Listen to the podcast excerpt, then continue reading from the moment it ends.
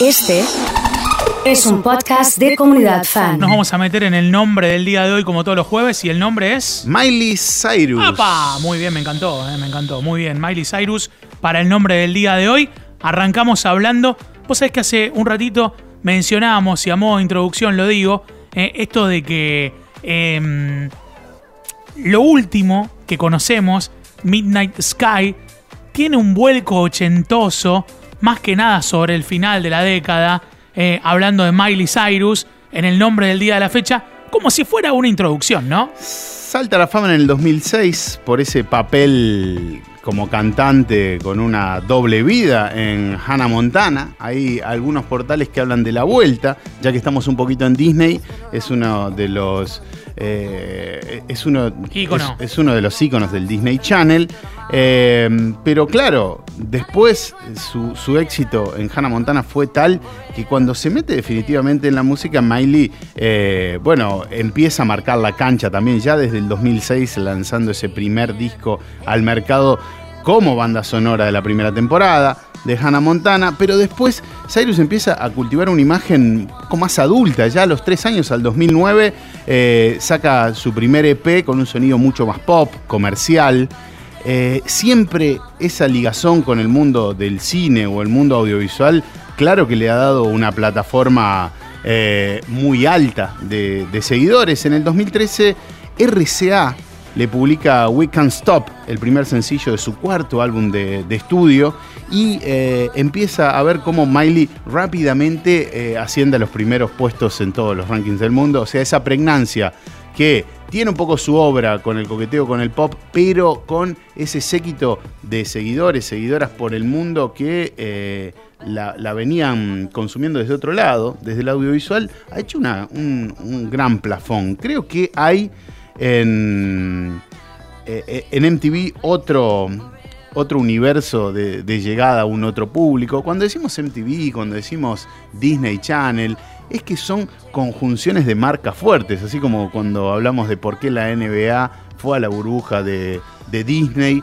y desde ahí aunan fuerzas. Tiene que ver un poco con cómo el mercado del business eh, y y la búsqueda de este tiempo va por ahí, ¿no? La unión de fuerzas. Y con, esa, con esas reglas que suceden y que van modificando carreras, vidas eh, y un montón de, situaciones que estamos acostumbrados. Eh, hay mucha gente que escucha comunidad fan y que, y que se siente representada en Miley Cyrus por haber tenido una adolescencia de la mano de Hannah Montana, como bien lo contabas, y de en su momento romper con un montón de cosas que queríamos de ella y pararse en la vereda del frente.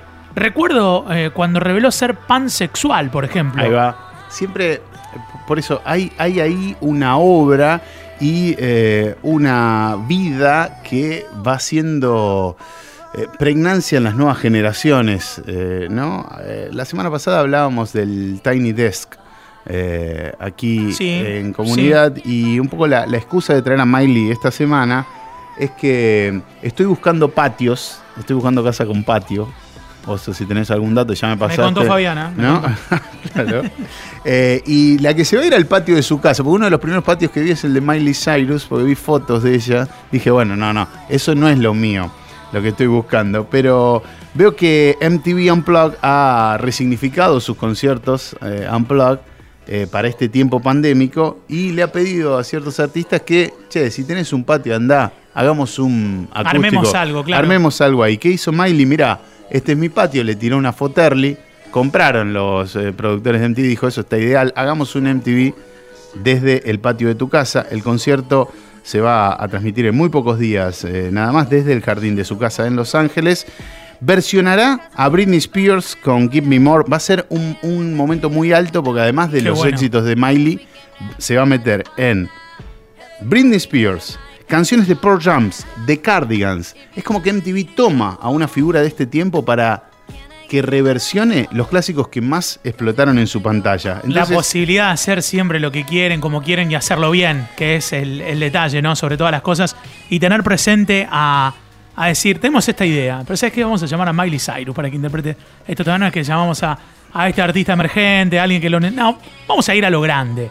Qué completa que es, ¿eh? Aparte, eh, bueno, la transmisión va a ser este 16 de octubre bajo el título MTV Unplugged Presents Miley Cyrus Backyard Sessions. Es, eh, inaugura un nuevo estadio en los conciertos Unplugged de MTV. Lo va a hacer desde el patio, desde su casa.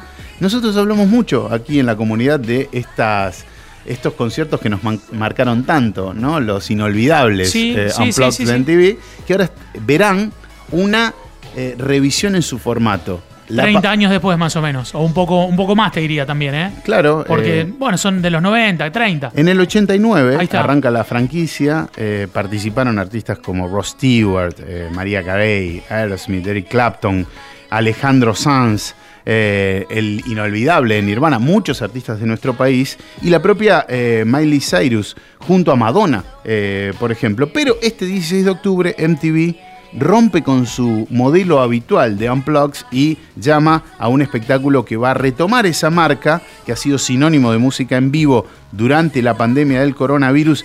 Se paralizó por completo la industria musical. Entonces, ¿qué dice? Somos MTV.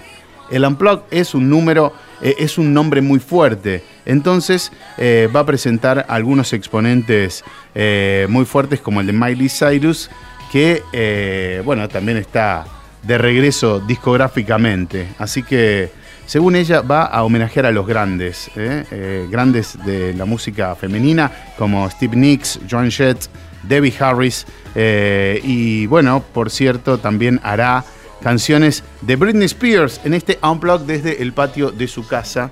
Seguramente se replicará en todos los medios y después del 16 eh, estaremos viendo, bueno, cómo mantiene la quintita Miley. Impresionante el nombre del día de la fecha con la firma de Fede. Fede, nos encontramos la próxima. Que tengan una buena tarde, amigues.